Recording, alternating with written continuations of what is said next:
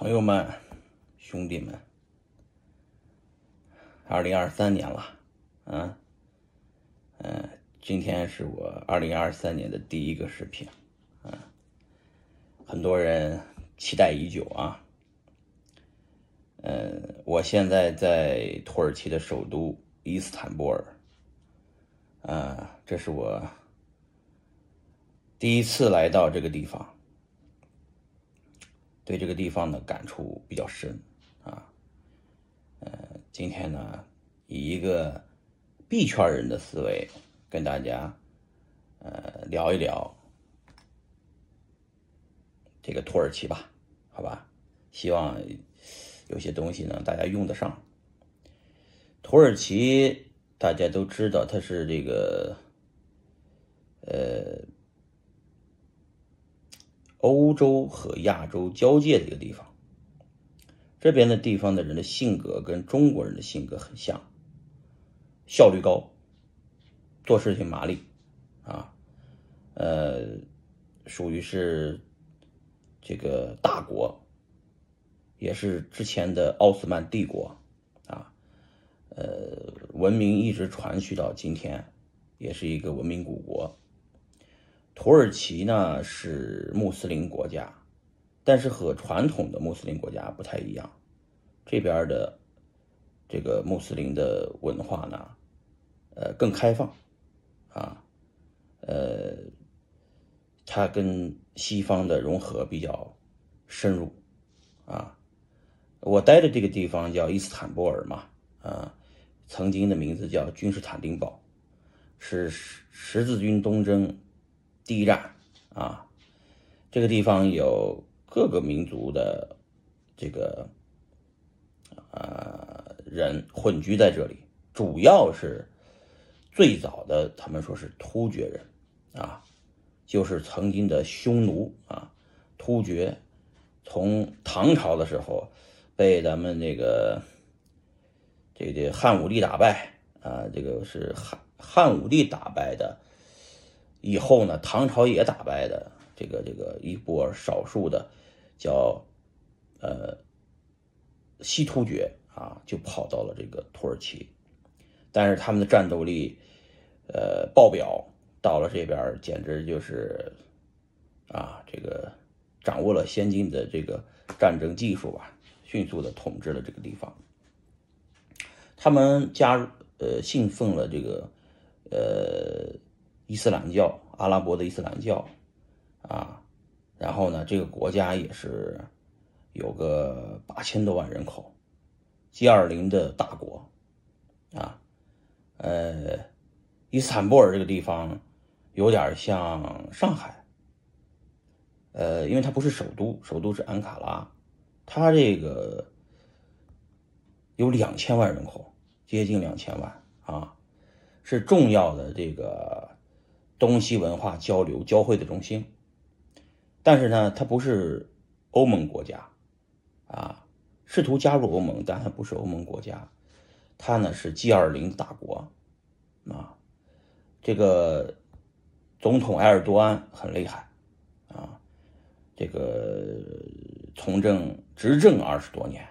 啊，一直当着总统、总理啥的，啊，这国家的经济呢？是腾飞的一个状态，啊，呃，这个地方正经历了一场大的地震，大家都知道。但是大家放心，我待的这个地方叫伊斯坦布尔，和震和地震的地方离得比较远啊，这边基本上没有受任何的这个损失啊。全国土耳其全国也正在救灾，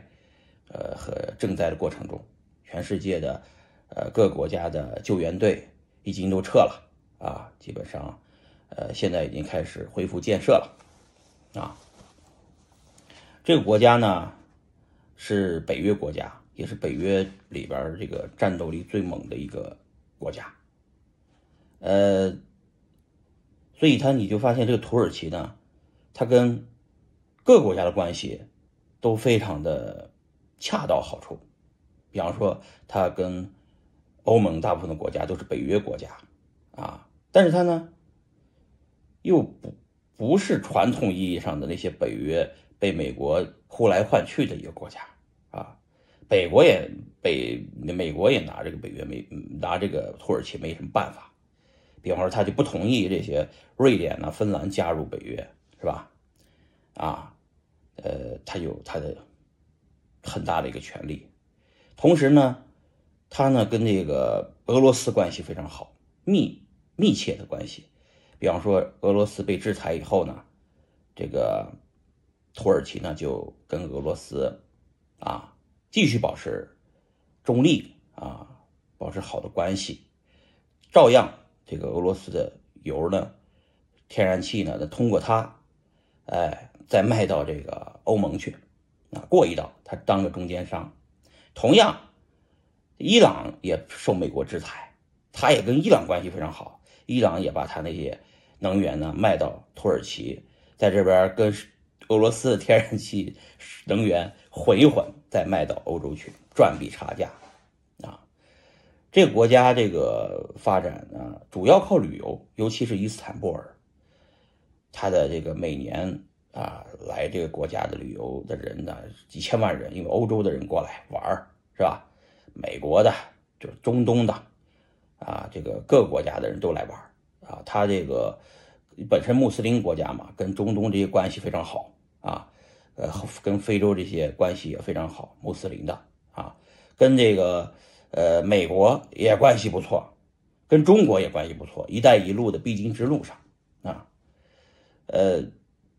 我来这儿的原因是我对一带一路非常感兴趣，我我觉得我以后应该会在一带一路上干点啥事儿啊？为什么是我？我想为什么要干？因为是咱是个中国人呢。再说，咱也是个山西人，啊，这个地方曾经山西人最远走到的地方，就是这个土耳其。山西的商人，啊，走西口，然后跨过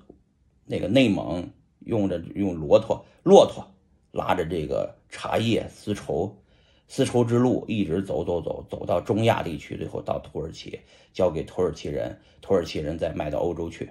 啊，我呢。踏着祖先的这个足迹就来了啊，然后呢，这个地方我来了，感觉土耳其是充满了无限商机的地方啊。这个跟大部分人看到的国内报道啊，看到的一些就是呃信息呢不太一样啊。这边你得亲自来，来了以后看你就知道这个地方比较安全，不是大家想象中的。不安全，这地方也没什么战争啊，呃，这个地方的人都有信仰，有信仰的呢，他不会乱来啊，呃，这个也保护私有产权啊，呃，你买的东西也是永久产权，是吧？这边的人也正好在东西方的这个交界处，他也是做生意为主，做生意嘛就要讲规则啊，所以呢，这个地方我感觉非常不错啊。“一带一路”呢和土耳其的关系也非常好，啊，咱们呃中国也在这儿有大量的投入啊，呃，其实这个阿联酋这些国家，像迪拜联阿联酋这个联盟啊，这个这个酋长国也在这边投入了很多美元啊，这个国家呃大家都知道，这个都听说了，它的里拉暴跌了啊，它的里拉跌了百分之八十。啊是美国加息以后啊，这个物价通货通货膨胀，把这个洗劫了被洗劫了的新兴国家之一啊，在这个国家的有一个著名的总统叫埃尔多安，他呢搞了一套埃尔多安经济学，这也是我这次来的主要原因，我就是要看看到底不是不是大家所说的这个里拉崩了以后，物价是不是通胀通货膨胀到。就是说，我们来这边捡便宜、捡白菜，啊，可以抄底了，啊，然后我就来了，啊，呃，埃尔德金埃尔多安经济学呢，它的逻辑是这样：你美国不是加息吗？加息以后，全球的美元不是回流美国吗？对吧？然后新兴国家的汇率不就崩了吗？然后呢，其他的国家就得跟着美国加息。如果你不加息，你的货币就崩盘。但埃尔多安呢？逻辑就是，我要减息，我非但不加息，跟着美国加息，被美国剪羊毛，我还要降息。哎，一他降息就是说白了就放水印钱，于是老百姓拿着钱呢，就感觉钱要贬值，于是他这个超市里的这个物品的价格也是不停的上涨，房价也不停的上涨，股票也不停的上涨，但是它的汇率崩了，汇率崩了以后呢，这个土耳其的出口却变得非常的便宜，旅游也变得非常便宜，比方说订一个酒店，这边的酒店比较便宜啊。这边来了很多游客，大家觉得这边便宜嘛？欧洲的游客就都在这里，所谓的捡便宜啊，这个就来了不少人啊。就我就是这样的一个人，本来没有计划来这里，但是我要觉得他这里跌了，我就来了。结果来了以后一看，对比我在美国硅谷的生活，那肯定它便宜多了啊。呃，就十块钱美金以内吃的饱饱的啊，这个。呃，伊斯坦布尔的物价有高的有低的啊。我说低的可以非常低，高的也可以非常高。但是我就说整体还是便宜啊。但是呢，这是表面现象，就吃的东西不能代表它的物价啊。它的通胀呢，造成了它的手苹果手机啊，要比美国贵百分之十，它的这些。消费品就是高端一点的消费品，又同比欧洲要高百分之十，啊，但是它油价要比较低啊，它的食品的价格也没有涨太多，我觉得涨了一些，但没涨那么多。它的工资，普通人的工资基本上都涨了百分之五十以上，但是它的股票翻了倍，但是因为它印钱嘛，股票大家拿着存，大家没有人往银行存钱，拿着钱就。买股票，拿着钱就买数字货币，拿着钱就买这个房子，他的房子翻了一倍。我一朋友是在三年前，啊，为了拿到土耳其的国籍，他买了一套二十五万美金的土耳其的房子，啊，呃，过了三年，他的房子现在的价格差不多是五十万美金，啊。基本上我把他这个他买的那个房子的那个楼盘我看了一遍，五十万美金翻了一倍，也就是说，现在他虽然卖出来的里拉，就是里拉的价格跌了，但是它的对比的美金价格涨了，因为这边的人啊卖房子就是卖欧元价格和美元价格，他不按里拉价格卖，本国货币大家反而不想持有，算什么东西都按美元价格计价，正因为如此呢，全民炒房。我说他为什么像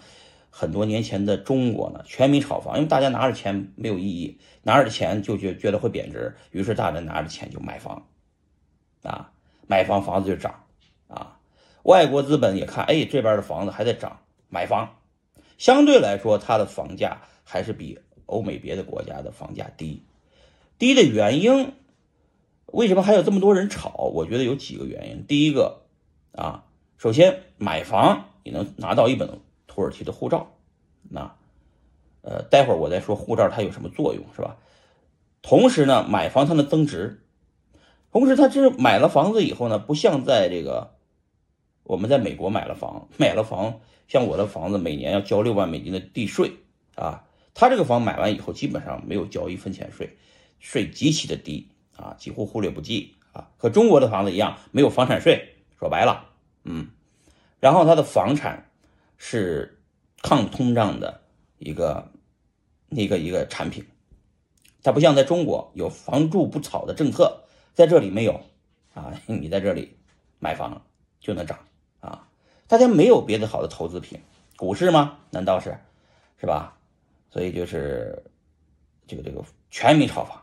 到处是工地，你在这边看呢，就跟零八年中国印了这个四万亿一样，是吧？也是地震完了以后印了四万亿，这边也是刚刚大地震啊，这个政府要也要大放水，接着放水，啊，接着这个接接着印钱，接着搞，啊，接着搞建设基建，基建呢，它也会向这个各个地方啊这个融资，也向全世界融资，它这个地方的人口为什么在增长？除了一除了本本国人伊斯兰教哎喜欢生孩子，能生啊，平均每个家庭四个孩子。主要是俄乌战争，俄乌战争战争打起来，受益最大的国家之一吧是土耳其，啊，呃，从乌克兰来的难民，啊，就不叫难民吧，就躲战，还有俄罗斯，因为要强制兵役，好多逃兵役的年轻人、富裕家庭的孩子都跑出来了，从俄罗斯。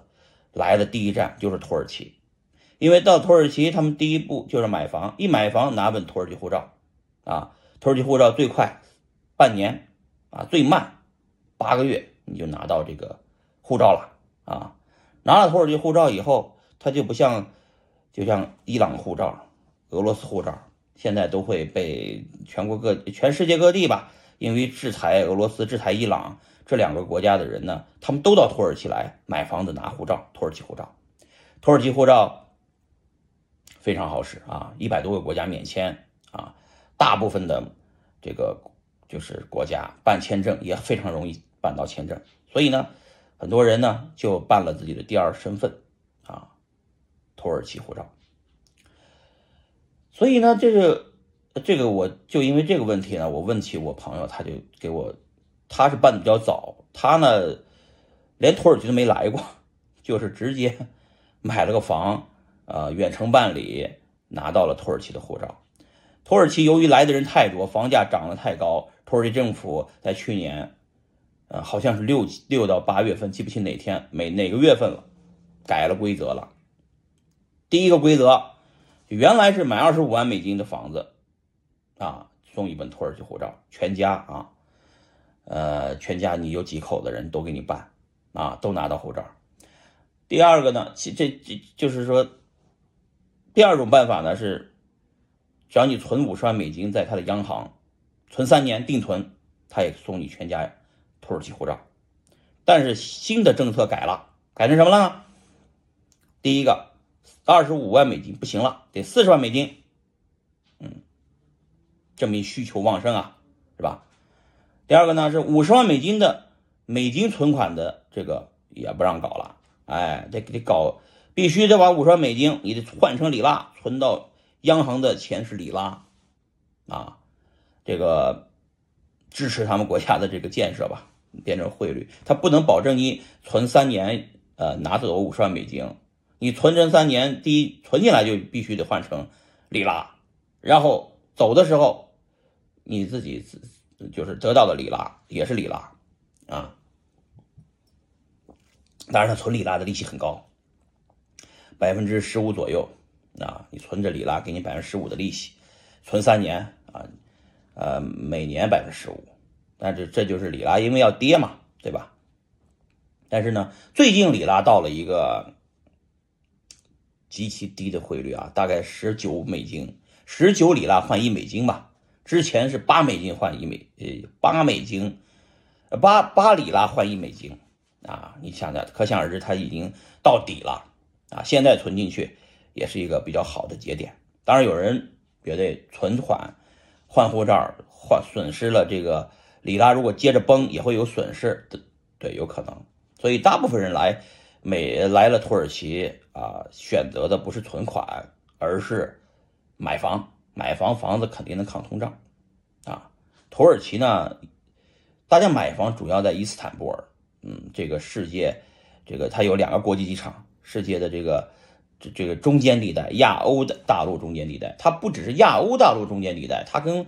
非洲也是一个中间地带啊，它是一个三角三角洲地带啊，所以说我觉得，呃，有些人会愿意来这里啊，嗯，那我这次来考察，我发现有什么商机没有？呃，我觉得有。我觉得商机还是挺大的。首先，我看到的是一带一路在这边的发展，啊，中欧，呃，班列已经通到土耳其了，啊，已经到伊斯坦布尔了，同志们，啊，呃，比我们走海运能便能能节约百分之五十的时间，正常五十天，啊，嗯，快船三十天，他这个十五天就到，啊，提高效率了，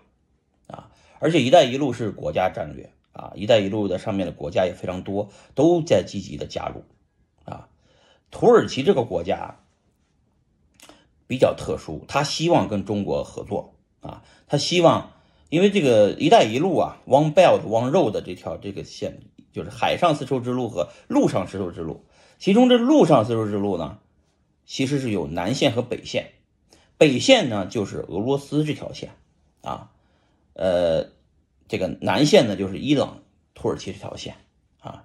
现在基本上这个“一带一路”这些国家基本上都是积极响应的，因为中国中国的有多少外汇储备呢？接近三万亿外汇储备，这些钱呢不能再投到中国本国市场了。大家说美元为什么不投到中国市场，非得要在一带一路上乱撒钱呢？你傻呀？那美中国是外汇储备国家，外汇管制国家，美元一块钱的美元在这里放到中国的这个外汇管理局，就会得就得印出六块六块八的人民币来放到中国市场上，对等的钱啊，这钱已经在中国市场被用过了，如果再把这美金再拿到中国市场来再用，那就产生。泡沫了，但你等于是印了两倍的钱，所以说这些钱呢，它只能往国外用，啊，国外用的办法呢，就是人民币国际化，一带一路搞铁公鸡项目，铁路、公路、机场，啊，现在包括地铁、打隧道、铺桥，这全是中国的，中国过剩的产能的，就是这个中国有太多的钢厂、铝厂、铁厂、水泥厂，这厂那厂。还有中国建筑团队，咱中国的房地产现在停摆了，是吧？这么多的过过剩的产能，央企国企，这么多人干嘛失业去啊？集体出海，现在就很牛逼啊！因为我还除了来了土耳其，我还去了第比利斯、格鲁吉亚啊。格鲁吉亚就在这个土耳其挨着的一个国家，咱们格鲁吉亚再说，下一期再细细聊格鲁吉亚，那也能讲一期啊。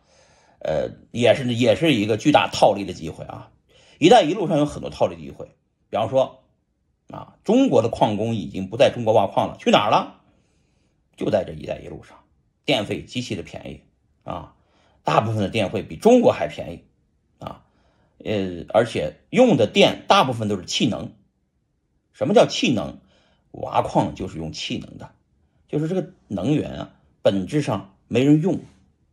当地没有工业啊，电能也无法储存，他就直接把这个气能变成比特币了。他不会去找电网上买电的，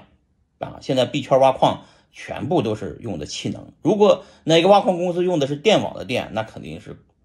没法经营的啊，因为电网的电既然能卖到你这儿，它就能卖到别的地方去，市场价涨了，水涨船高，啊，电网的成本就上涨。那挖矿，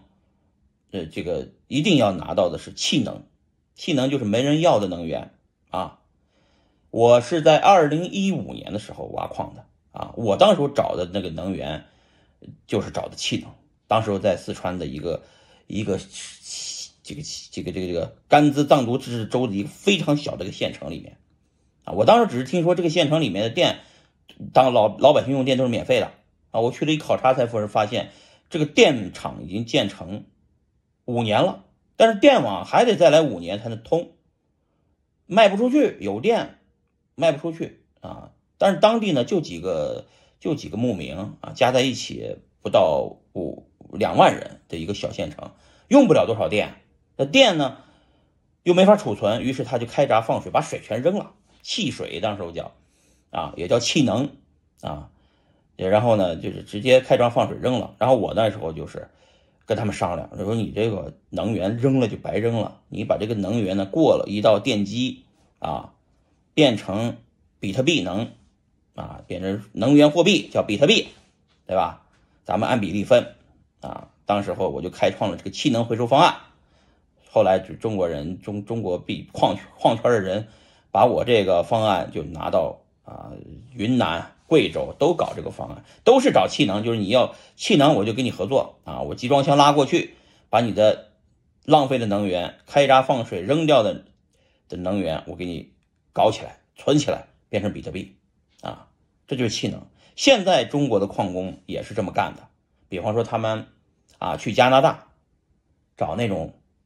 有有这个有有的农场主有巨大的一个土地啊，土地底下呢有这个天然气，但是呢，这个天然气没有管道卖不出去，知道吧？液化气溶气也也天然气要压缩，得有管道才能卖出去。那些地方还没开发，开发成本也太高，铺设的路线成本太高，因为它是小型油田、小型天然气田。于是呢，哎，他们就在那边打一个磕头机，在那儿啊，这个这个打那个挖挖那个，就是把天然气直接插到那个发电机里边啊，就是移动的发电机，大机组集装箱拉过来，直接发，直接烧了，把那天然气烧了以后，直接就变成比特币了，然后矿机在旁边啊，这就是本来把这些用不起来的能源直接用起来啊，伊拉克、伊朗有很多的这种。啊，这种小型的啊，这个这个这个能源公司，这些能源公司的这个电呢，就发出来的这个能源呢，这个根本就卖不出去啊，没人要。现在的矿工很聪明，啊，在“一带一路”上过去以后，直接都是集装箱拉过去，把你的这个东西点了啊，发成这个发了电，发了电以后给给你搞成比特币啊，按比例分。啊，这已经是矿工们啊，很多矿工在干的事儿，包括哈萨克斯坦、俄罗斯啊，还有非洲很多国家、南美一些国家，都是有很多气能。中国矿工就干这个了啊，这这块儿这块儿也说一说就完了啊。主要的一带一路上的机会是什么呢？就是我觉得就是国企、央企这些呃出海的公司啊。出海的公司里边啊，大量的资金投入到基建领域啊，有很多的项目，有很多的人，包括民企也出来了啊，也搞开发商啊。现在在土耳其也有开发的，是中国人开发的，在在格鲁吉亚开发的开发商也是有中国人，在哪儿的？哈萨克斯坦，你看看那工地啊，我这是二零一七年去的哈萨克斯坦，阿斯卡纳。那个地方的工地全是中字头企业啊，呃，一条产业链就全铺开了。中国的这些呃，这个建设能力是惊人的啊，产能也是过剩的。所以呢，呃，打通这一条“一带一路”是我们下一代人的这个这个这个最大的一个机会，能挣钱的一个机会。这是我相信，呃，就各位应该出来看看。因为疫情也结束了啊，国门也放开了，大家也可以出来了，出来也可以看看了啊。好多人呃出来以后，都以前是固定的思维，要去美国啊，要去加拿大，要去这个这个西方国家、欧盟国家。我跟你说，现在现在不是这样了，啊，现在我我认为啊，我个人认为，我因为在美国，我就知道美国并不是最好的选择。为什么啊？首先，中美贸易战长期化，啊，不管换哪个总统，针对中国的这件事情，打压咱们中国这件事情，它是不会停止的，啊，很多在美的华人就非常担心这件事情，啊，包括美国把这个很多大学的高精尖的专业，什么生物制药啊、芯片呐。啊，这种人工智能啊啊，各种高科技领域的这种研发的这种专业，不给中国留学生学啊，不给中国留学生学，就哎，就就是美国就这么操蛋啊。所以说我们我们这个这个这个这个这个这个两国这个这个这个这个美我们和美国之间的这个竞争啊，已经存在了啊。包括我们九千多万，中国有九千多万人，是大家都知道我说的是谁啊？这九千多万的人是直接是不允许登陆美国的啊，是吧？这吓人，这啊，美国也在各种的使阴招封锁中国。中国原来啊，跟美国就跟两口子似的，是吧？现在呢，就跟两口子，嗯，这当初蜜月期、结婚期，现在呢是离婚期。离婚呢就是各种的撕逼啊，明的暗的。所以呢，呃，在美国大部分的华人也都在考虑第二身份的问题，除了他们手上拿着的美国护照啊，呃，他们还在想第第二国护照，他们很多人还保留着中国护照，同时也在考虑，如果中美这个因为台海问题或者南海问题，就是擦枪走火，俄乌战争的代理人战争也不打了，直接。干起来了啊，或者有新的代理人战争开始，等等的都有可能啊。中国的专家也在预测，美国的专家也在预测啊。这个这个全球化脱钩、去全球化也是当下的一个这个这个大家所顾虑的问题。所以很多人在考虑身份问题。身份问题，我呃我也看过很多国家的护照项目，但是我大部分没有选啊。我最后选的还是土耳其项目，啊，原因很简单，就是别的都要花钱，土耳其这个项目等于不花钱，白拿的，对吧？你房子是你的啊，那个买了还增值，然后呢，护照白拿，是吧？而且他们同他们承认多呃双重国籍，他们也承认这个啊，他们这个呃，反正也不是全球征税，他们只是征这个你在土耳其赚的钱征税，土耳其以外的钱他也不征税。啊，然后呢，对于很多做身份规划的人来说，土耳其可以考虑啊。这个我已经替你们考察过了，靠谱啊。呃，同时还有土耳其很多呃最近兴起的这个瑞子基金啊，瑞子基金也差不多，就是房产投资基金，他们也就是五十万起投，五十万美金投啊，五十万美金保本，然后一年的回报大概是百分之五到百分之十啊。然后呢，呃，也是存三年，啊，这个更稳定，因为是美元投入，美元回报，这种都有啊，呃，我现在还没有选好是到底买房还是存款还是投房产基金啊，三个我会选一个吧，呃，对比下来说，如果我嗯如果没有时间来土耳其生活住，那就不买房了，啊，如果是嗯就是担心汇率崩。啊，那你就还是存，还是买瑞子基金，呃，如果是就是只是，呃，觉得这个这个存在银行里面保险啊，汇率跌了自己承愿意承担，那就存款都可以啊，任何一个中介都可以替你做啊，呃，自己考虑啊，每个人考虑的不一样啊，有的人呃四十万美金的也行，五十万美金的也行啊。本质上也没什么差别了，它不像之前二十五美金、二十五万美金和这个五十万美金的区别，啊，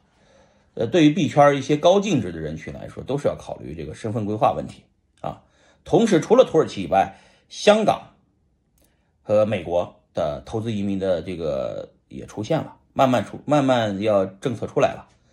大概香港是一千五百万港币，啊，可以得到香港身份啊。呃，美国大概是九十万美金投入啊，一比五的项目，啊，听说还有上千个名额吧，啊，大家也都可以申请，呃，但是就是说没有身份的一定要规划一个身份啊，但是币圈如果你还没挣到钱，没必要规划这东西，是吧？没有意义啊，因为你不会响应“一带一路”出国的，因为好多人是这样的啊，就是。一带一路出国来发财的，出就是出来出来挣钱的人，大部分人就是是能看到中国国家队在出海，民企也在出海，币圈也在出海，是吧？呃，这个土耳其最大的比比特币交易所就是币安，币安在土耳其有有这个牌照啊，币安早就来这儿这个布局了啊，然后呢？土耳其的这个呃，就是就你就想吧，交易所啊，中国全球这个就咱们就是全球交易所里边排名前十的百分之八十是中国交易所。为什么这么牛逼？中国人啊，中国这个交易所出海就是个例子。中国的交易所在中国，呃，当时只会做中国市场，在中国内市内市场卷啊，是吧？不收手续费。啊，就是就就就这个这个这个互相卷卷的，这大家都不挣钱。政策出来以后，中国一刀切，交易所不让干了，所有中国交易所出海，出海以后，中国人一出海才知道自己这么牛逼。你中国人在海外一卷，卷的那帮把海外交易所全全玩完，全没量了，全被中国人把量抢走了啊！因为中国的技术者开发能力很强啊，这个服务意识很强，细节管控的能力非常好啊，细节做到位做的到位啊，中国的产品就是牛逼啊，这点毋庸置疑。因为咱们是九九六啊，这边土耳其也算是比较卷的，但是没有九九六啊。咱们还零零七呢，是吧？呃，中国的这个交易所也赚钱，出海也赚到钱了。中国出海的这些品牌也都很牛逼，互联网出海的也很厉害啊。作为一个币圈人或者一个呃生意人，如果你在国内的生意不好做，嗯，不妨考虑你出海。出海的考虑，大的产业就比方说制造业出海，东南亚啊，呃，这是大趋势。低端制造业出海。中国慢慢的都留下来的是高端制造业，还有吸引的是呃德国、法国这些欧洲。由于俄乌战争搞得乱七八糟，把电费抬得太高，欧洲的那个高精尖的制造业都在转移，转移两个地方，一个去美国德州，一个来到中国，啊，这就是趋势啊，这是趋势。所以俄乌战争是一个什么战争呢？是中国、美国都不想让它结束。连俄罗斯、乌克兰都不让它结束啊，连土耳其周边土耳其也不想让它结束，呃，这么一个战争啊，在这这个打能打成这样的，也确实，也也也也是，呃，好像就是说各个大国都在这里面，呃，都能得益的这么一个一件事情啊啊，我也这个不是政治正确的事，我也不说了啊。反正这些国家都不想它结束啊，持续呗。因为俄罗斯现在，嗯，因为油价上涨啊，其实它出口每每天的收益能多收十亿美金啊，比之前啊战争打起来它围而不剿啊，就是一直就在这里呃乌东地区占领着，但是也不打啊，就是反正就是战争不会让它结束。然后呢？泽连斯基也成为了世界名人，是吧？全世界飞来飞去，啊，土耳其反正做中间商也能卖石油，中国更好，给了中国五年发展周期啊。他们说战争要持续五年，所以中国又能闷声发大财，发发五年的财啊，悄悄的发展啊。